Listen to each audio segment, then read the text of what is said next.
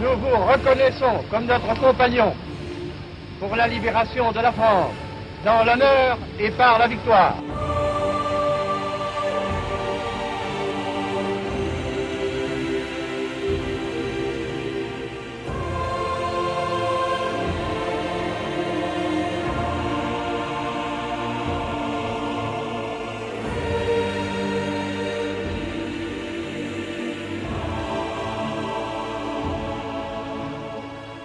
2000 ans d'histoire, Patrice Gélinet. Nous vous reconnaissons comme notre compagnon pour la libération de la France dans l'honneur et par la victoire. C'est par cette formule qu'entre 1940 et 1946, un millier d'hommes et de femmes sont entrés dans un ordre créé par le général de Gaulle il y a 70 ans, le 16 novembre 1940. C'était quelques semaines après l'appel du 18 juin, au moment où la France libre ne comptait encore qu'une poignée de combattants. Notre entreprise est hérissée de difficultés, disait alors de Gaulle. Les Français seront lents à nous rallier. Ils ont besoin d'être encouragés. Je suis décidé à créer un insigne nouveau. Cet insigne, la croix de la libération, de Gaulle allait l'attribuer à 1038 hommes et femmes, 5 communes françaises et 18 unités combattantes qui, à un des pires moments de notre histoire, ont refusé la fatalité de la défaite annoncée par Pétain le 17 juin 1940. Français, à l'appel de Monsieur le Président de la République, j'assume à partir d'aujourd'hui la direction du gouvernement de la France. C'est le cœur serré que je vous dise aujourd'hui qu'il faut cesser le combat. Je me suis adressé cette nuit à l'adversaire pour lui demander s'il est prêt à rechercher avec moi, entre soldats, après la lutte et dans l'honneur, les moyens de mettre un terme aux hostilités. C'était inacceptable. C'était quelque chose d'impensable. Ça a été pour moi un désespoir tel que j'étais prêt à faire n'importe quoi pour ne pas l'accepter. On s'est dit, nous, on n'accepte pas ça. C'est pas possible. Jamais en acceptant, on essaiera de faire quelque chose, de nous battre. Vladimir Trouplin, bonjour. Bonjour. Alors vous êtes conservateur du musée de l'Ordre de la Libération, un ordre auquel appartiennent les cinq compagnons de la Libération que l'on vient d'entendre euh, et qui en 1940 avaient refusé la défaite à laquelle Pétain avait demandé aux Français de se résigner. Ils ne sont plus aujourd'hui que 38 et même je crois un de moins depuis ce week-end. Hélas oui, ils sont 37 puisque nous avons appris ce matin le, la disparition de Charles Rudroff. Euh, qui était un des 38 compagnons de la libération vivants. Et sur donc les 1038 qui ont été décorés par De Gaulle ou par ses représentants euh, et auxquels donc on avait qui ont obtenu la croix de la libération, qui est une des plus prestigieuses certainement de notre histoire, de notre histoire de France en général, une des plus rares aussi. Une des plus rares, je pense qu'on peut dire euh, sans se tromper que c'est la plus prestigieuse au titre de la Seconde Guerre mondiale en tout cas. Euh, et ça son prestige est effectivement lié à la parcimonie avec laquelle elle a été décernée. Et une décoration très sobre. Hein. Euh, euh, elle a été réalisée, je crois, par Cartier. Oui, par la succursale londonienne de, de la joaillerie Cartier. C'est un écu en bronze, extrêmement simple, pour ne pas dire rustique, qui porte simplement un glaive en pâle qui est surchargé d'une croix de Lorraine qui est euh, le symbole de la France libre, le symbole que s'est donné le général de Gaulle. Pourquoi il faut peut-être rappeler ce symbole de la Croix de Lorraine Ce symbole de la Croix de Lorraine a été proposé euh, par l'amiral Muselier au général de Gaulle pour orner les pavillons de marine des bâtiments de la France libre, pour les distinguer des bâtiments français de la marine de Vichy, et aussi pour opposer un symbole à la croix gammée, et donc la croix de Lorraine opposée à la croix gammée. Finalement, elle a fait tache d'huile, et elle s'est étendue à toute la France libre et jusqu'à devenir le symbole de la résistance euh, dans son ensemble. Et alors sur l'envers de, de, la, de la médaille, la devise hein, de, de l'ordre de la libération Patriam servando victoriam tulit, en servant la patrie, il a apporté la victoire. Le général de Gaulle, en créant l'ordre de la libération, a demandé qu'on y adjoigne une devise en latin. Voilà. Médaille très sobre avec un ruban euh, à deux couleurs. Un ruban à deux couleurs, le vert de l'espoir et le noir du deuil et que portent donc, euh, qu'ont porté 1038 hommes et femmes résistants ou français libres, mais aussi 5 communes françaises et 18 unités combattantes qui, pendant la guerre, ont répondu à l'appel du général de Gaulle en juin 1940. L'honneur le bon sens, l'intérêt supérieur de la patrie commande à tous les Français libres de continuer le combat là où ils seront et comme ils pourront.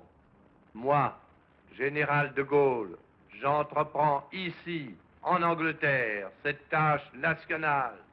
J'invite tous les Français qui veulent rester libres à m'écouter et à me suivre.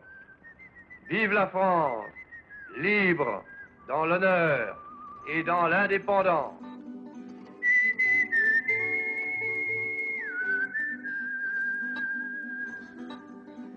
L'ennemi était chez moi, on m'a dit résigne-toi, mais je n'ai pas pu. Et j'ai repris mon arme. Personne ne m'a demandé d'où je viens et où je vais, vous qui le savez. Effacez mon passage.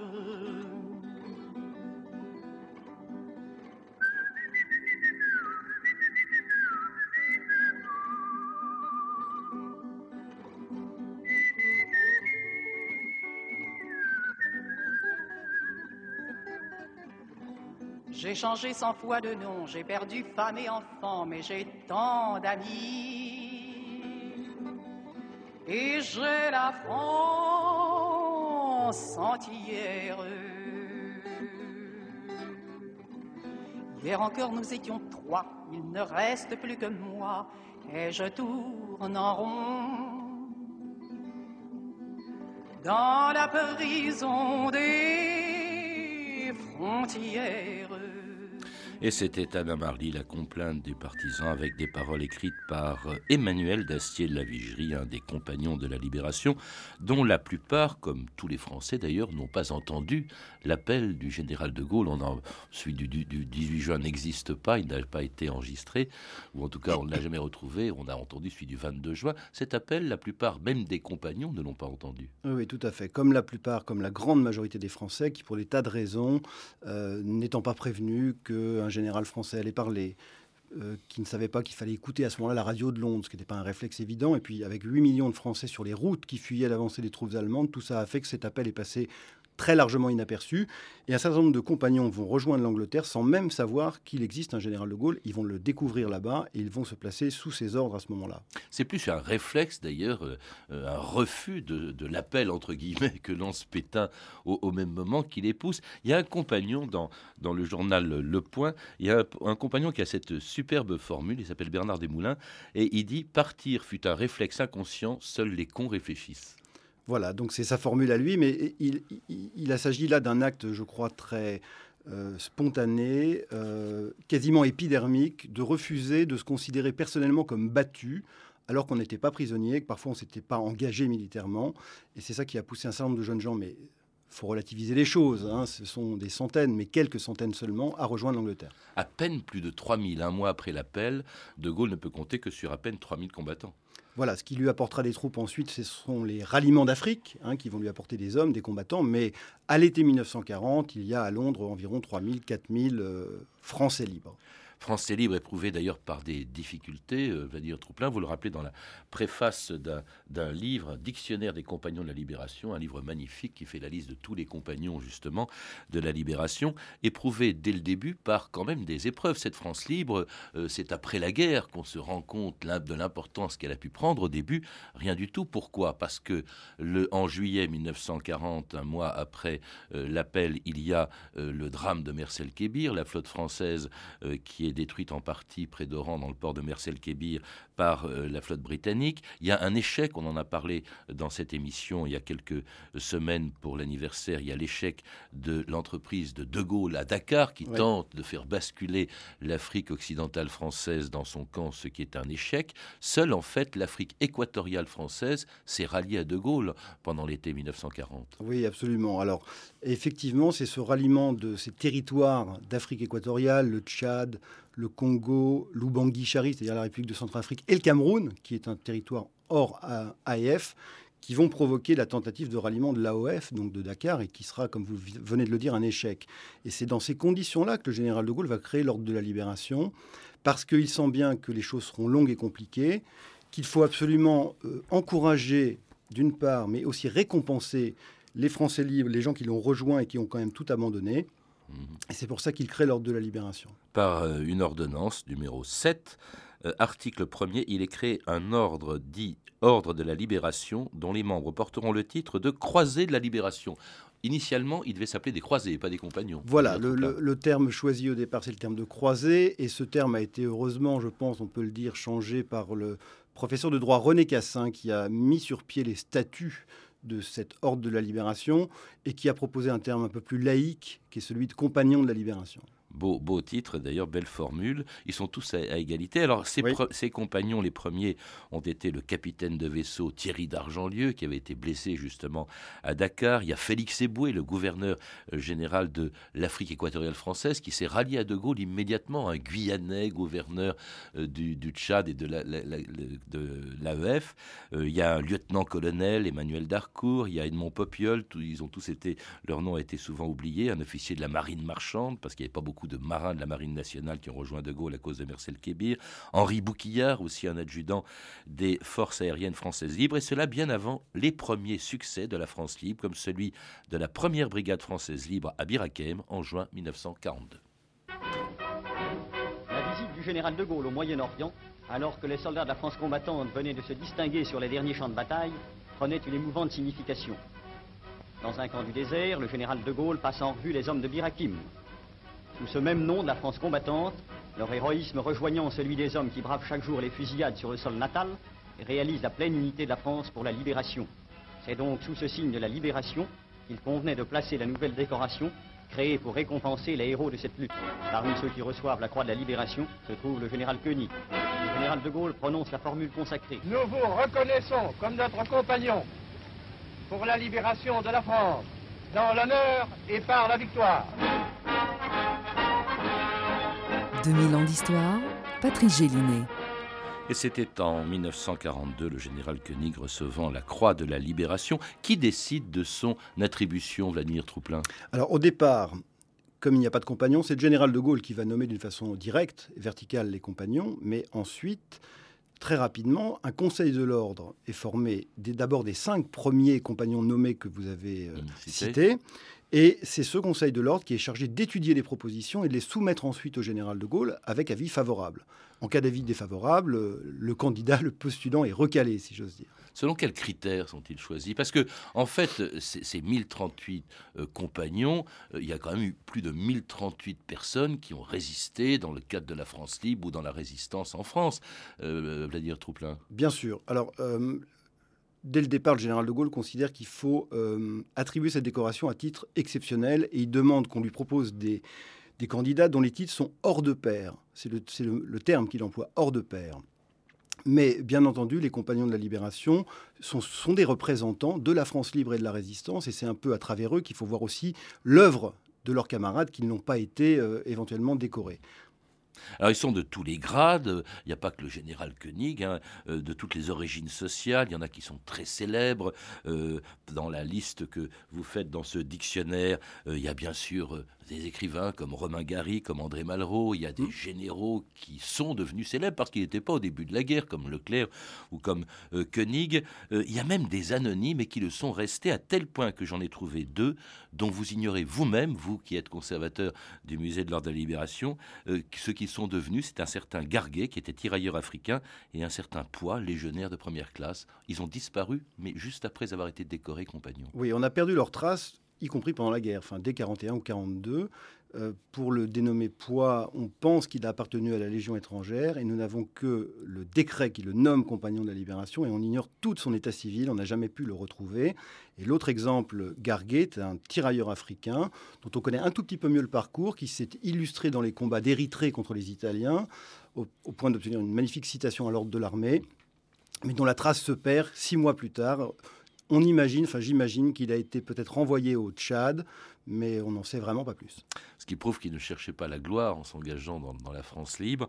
Euh, français ou étrangers, vous rappelez quand même qu'il y a 60 euh, euh, compagnons étrangers de 22 nationalités différentes. Oui, absolument. Et la plupart d'entre eux. Le critère n'était pas d'être français, mais de se battre pour la France. Absolument. dès le départ, l'ordre est ouvert potentiellement aux étrangers qui auront œuvré pour la libération de la France. il y a comme ça une soixantaine d'étrangers de 22 nationalités qui, pour la plupart d'entre eux, ont servi dans les, dans les rangs de la fameuse 13e demi-brigade de Légion étrangère des forces françaises libres. Alors justement, c'est-à-dire essentiellement, en tout cas au début, des Français libres. Les premiers résistants à être décorés de, l'intérieur en France à être décorés le sont simplement à partir de 1942. Pour, pour quelle raison, Vladimir Trouplin? Bah pour la raison simple que les services du général de Gaulle, la France libre en elle-même, connaît très mal la résistance intérieure jusqu'à une période assez avancée. Jusqu'en 1942, on n'a que des bribes d'informations, on ne sait pas ce qu'ont fait les gens. Et donc, on ne peut pas décorer des gens dont on ne sait pas exactement ce qu'ils ont fait. Et les premiers euh, compagnons de la libération venant de la résistance intérieure, c'est quand même deux personnalités que tout le monde connaît bien. C'est Pierre Brossolette et Jean Moulin sur le même décret, le même jour. Et Jean Moulin, sous un nom, évidemment sous un pseudonyme, sous un nom de guerre, Caporal Mercier. On ne saura que plus tard que Jean Moulin, appelé euh, également surnommé Max ou Caporal Mercier, bah justement, c'était Jean Moulin. Certains, d'ailleurs, n'ont jamais su qu'ils étaient décorés, puisqu'un certain nombre ont été décorés à titre posthume. Oui, un nombre même euh, très important, finalement, puisque un quart des compagnons de la Libération ont été nommés après leur mort. 271 hein. compagnons décorés à titre posthume. Et parmi eux, des très jeunes, Henri Fertet, fusillé à l'âge de 16 ans en 43, décoré en 1945. Le plus jeune d'entre eux, c'était lequel euh, C'est un jeune breton qui s'appelait Mathurin Henriot et qui a été tué par les Allemands euh, en 1944 et qui a donc été fait euh, compagnon à l'âge de 14 ans. Parmi d'ailleurs les compagnons décorés à titre posthume, il y en a un dont le nom peut surprendre. Il s'appelait Raymond Pétain, qui est un homonyme sans aucun rapport avec le maréchal Pétain qui était tué en 43, décoré en 45. Raymond Pétain, oui, un aviateur, un aviateur, oui, oui, effectivement, qui portait un nom étrange mais qui n'a aucun lien de parenté, comme vous l'avez dit, avec le maréchal du même nom. Alors on a cité en fait que des hommes jusque-là, Vladimir Trouplin, parce que les femmes sont très peu nombreuses, six à peine. Six femmes, effectivement, ce qui est très peu, puisqu'on sait aujourd'hui que le rôle des femmes dans la résistance française euh, numériquement est établi à 25-30% des effectifs, donc c'est très peu.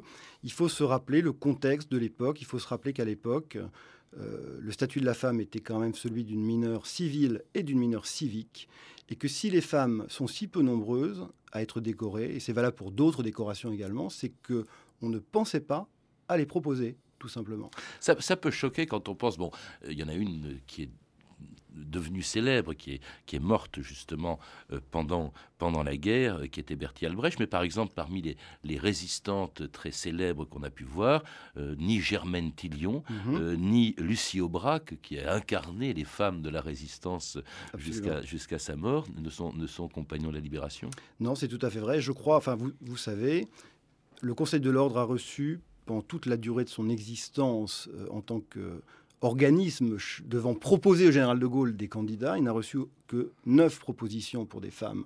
Mmh. Et il a, il a donné six avis favorables. voyez, ça, prouve bien à quel point on ne pensait pas aux femmes. Alors des hommes, quelques femmes, mais aussi des communes françaises, des chefs d'État étrangers, euh, ou encore des unités combattantes comme celle que le général Leclerc décorait au nom du général de Gaulle en 1945. Régiment de marche du Tchad, au nom du général de Gaulle, nous vous reconnaissons pour notre compagnon dans la libération de la patrie, dans la gloire et par la victoire. Général Eisenhower, nous vous reconnaissons comme notre compagnon pour la libération de la France, dans l'honneur et par la victoire. Août 1946, le général de Gaulle a remis à l'île de Saint la croix de la libération à ces femmes qui pendant cinq ans ont tenu leur vœu de porter le deuil de la France, à ces hommes qui pendant cinq ans d'exil ont combattu le général de Gaulle, fidèle à sa promesse, est venu rendre hommage. Et oui, il n'y a pas que des hommes ou des femmes, mais aussi des communes, euh, comme on vient de l'entendre, l'île de Saint. La magnifique île de Saint, dont, euh, dont l'exemple de ralliement collectif au général de Gaulle, quelques jours dès le début, après le discours du 22 juin 1940, entendu sur l'île sur deux ou trois postes différents, a euh, effectivement donné un exemple tel que le général de Gaulle a dit en 1940 Messin, c'est le quart de la France, parce que ça représentait le quart des volontaires venus s'engager euh, dans la France libre. Tous les hommes étant partis, il restait que le plus que le boulanger, le curé, je crois, du village, et bien sûr les femmes de l'île de Saint qui ont dû attendre leur mari quand ils sont revenus. Alors il y a des toutes petites communes comme celle-là, euh, ou comme encore Vassieux-en-Vercors, à cause, et bien entendu, de la résistance dans, le Vercors. Euh, il y a aussi Grenoble, Nantes, Paris. Absolument, Paris. Oui, oui, tout à fait. La première d'entre elles, ça a été Nantes, euh, chronologiquement, puis Grenoble, et enfin Paris. Paris, d'une part, parce que cette ville est devenue la capitale de la résistance à partir de 1943 jusqu'à sa libération et puis d'autre part parce que la semaine insurrectionnelle de la libération de Paris a, euh, aux yeux du général de Gaulle, légitimé l'attribution de la Croix de la Libération. Et puis alors, il y a des unités combattantes tout entières. Est-ce que ça veut dire, euh, va dire Trouplin, que quand on appartenait à une unité combattante qui a pu être euh, décorée de l'ordre de libération, tous ces soldats étaient compagnons de la libération? Non, pas du tout ils, ne sont pas euh, de facto à titre individuel. Certains, bien sûr, l'ont été à titre individuel tout en servant dans une unité qui elle-même globalement a été euh, faite compagnon de la libération, mais c'est pas du tout automatique. Et puis alors, il y a des personnalités étrangères. Euh, il y avait, on l'a entendu, Eisenhower avant qu'il devienne président des États-Unis, puisqu'il est décoré par De Gaulle lui-même au moment de la libération de Paris. Le roi du Maroc, Mohamed V, pour quelle raison? En titre de... De l'époque. Hein. oui, oui, bien sûr. Euh, le sultan Mohamed V, euh, au titre de la reconnaissance euh, du gouvernement français de, l'apport des troupes marocaines que le sultan du Maroc avait mis à disposition de la France libre et du général de Gaulle. Et puis alors, le roi d'Angleterre, George VI, et Winston Churchill a cette particularité près, c'est que ces deux hommes, le roi d'Angleterre et Winston Churchill, ont été décorés après la forclusion de l'ordre, après que de Gaulle ait décidé en 1946 d'arrêter de nommer des compagnons. Absolument. Euh, en 1946, le général de Gaulle signe un décret de forclusion de l'ordre exactement au moment où il quitte le pouvoir, dans des conditions assez précipitées. La question était, elle s'est posée pendant quelques jours, est-ce qu'on laisse ouvert cet ordre C'est-à-dire, est-ce que les chefs de gouvernement successifs pourront continuer à attribuer cette croix de la libération? Ou pas. Et le général de Gaulle a fini par considérer que ce n'était pas souhaitable et donc il a fermé l'ordre par décret en 1946, en janvier 1946. Ce qui fait qu'après janvier 1946, plus personne, à part les deux exceptions qu'on vient de citer, Churchill et George VI, plus personne ne pouvait être décoré. Ce qui, on, le comprend, peut supposer quelques frustrations. Il y a des gens dont on a découvert l'action considérable dans la résistance, par exemple, après la guerre, après 1946. Oui, et, et je vais même vous dire, le général de Gaulle lui-même pensait que l'ordre de la libération accueillerait plus de membres que cela, puisque un mois avant de quitter le pouvoir, alors qu'il ne sait pas du tout qu'il va devoir s'en aller, il se confie au chancelier, l'amiral Thierry d'Argentlieu, en lui disant J'envisage deux ou trois mille croix de la libération au total, ah c'est-à-dire quand même nettement plus que, que le résultat aujourd'hui. En tout cas, c'est fini en 46, 12 ans avant que le général de Gaulle retourne, euh, redevienne ou revienne au pouvoir comme président de la République, quand il euh, reconnaissait, quand il réunissait pardon, ses compagnons, comme tous les ans au Mont-Valérien pour l'anniversaire du 18 juin. Accueilli par le chancelier de l'Ordre de la Libération, le général de Gaulle arrive au Mont Valérien et par l'allée centrale se dirige vers le mémorial de la France combattante pour commémorer l'appel qu'il lança le 18 juin 1940 sur les ondes de la BBC. Au sommet des marches, de part et d'autre de la flamme du souvenir, les compagnons de la libération. Le président de la République pénètre dans la crypte où, recouvert d'un drapeau tricolore, sont en demi-cercle disposés les 16 cercueils choisis parmi ceux des combattants qui, avec ou sans uniforme, répondant à l'appel du général de Gaulle, formèrent les rangs de la France libre.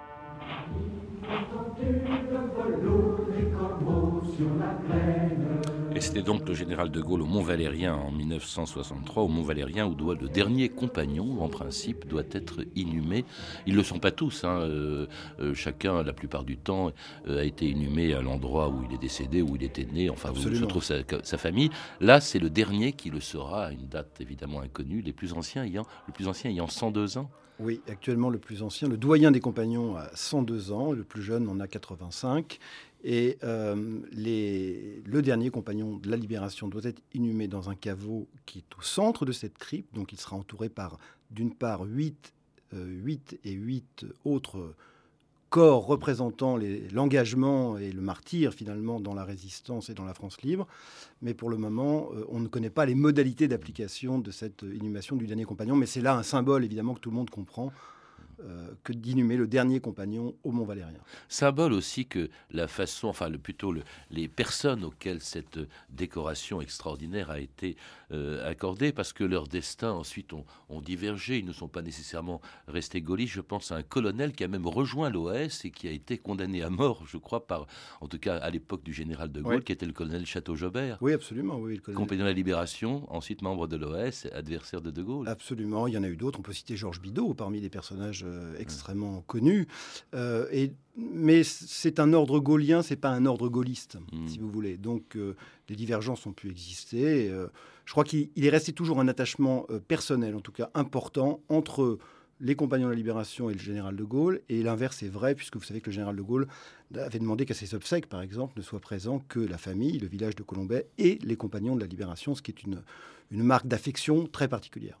Oui, avec des hommes. Il n'y a, pas, de, a pas de, hiérarchie du tout dans ces, justement dans ces, dans ces compagnons, euh, venus de toutes les origines politiques aussi. Il y a le colonel Roltangui, le communiste Roltangui, euh, qui a joué un rôle dans l'insurrection qui a amené la libération de Paris aussi. On pouvait être communiste, on pouvait être euh, chrétien, juif, on pouvait être connu ou pas connu du tout, on pouvait être compagnon. Que deviendra l'ordre, Vladimir Trouplin au moment où l'on enterrera le dernier compagnon au mont Valérien? Eh bien évidemment, comme c'est un ordre qui est euh, destiné à disparaître physiquement, il fallait peut-être trouver une solution pour maintenir sa mémoire, son histoire, sa trace. Et c'est à travers les cinq communes compagnons, qui elles sont évidemment pérennes, qu'il a été envisagé par une loi votée en 1999 de créer un conseil national des communes compagnons qui aura à partir de 2012, puisque la date est maintenant arrêtée, mission de veiller sur euh, la mémoire de l'ordre, sur le musée de l'ordre de la libération, sur les archives, et d'organiser, comme le fait l'ordre de la libération depuis la guerre, la cérémonie commémorative du 18 juin chaque année au Mont Valérien. Est-ce que ça représente encore quelque chose pour un jeune qui est né bien après la guerre? Écoutez, moi, Cet ordre qui est au fond un ordre de chevalerie, le dernier peut-être de notre histoire? Oui, c'est sans doute le dernier ordre de chevalerie. Je pense que euh, je reçois, moi, comme conservateur du musée, de nombreux groupes scolaires et ils sont assez sensibles à cette histoire et à ces, à ces, parcours assez extraordinaires. Merci Vladimir Trouplin. Je rappelle que vous venez de publier chez euh, Elitis un volumineux dictionnaire des compagnons de la libération sous la direction de Marc Bradfer. À lire aussi La résistance, une morale en action de Laurent Douzon qui vient de paraître chez Gallimard dans la collection Découverte. Je recommande enfin le DVD publié par le CPAD, Les Compagnons de la Libération, sur lequel figurent trois documentaires retraçant le rôle de la résistance et des Français libres durant la Seconde Guerre mondiale. C'était 2000 ans d'histoire. À la technique Alain Gadan et Benjamin de la Gatinet, documentation et archives Camille Pouc-Jalaguier, Frédéric Martin, Franck Olivard et Hervé Evano, une émission de Patrice Gélinet réalisée par Jacques Sigal. Demain, dans 2000 ans d'histoire, une page sombre de la Révolution, la terreur.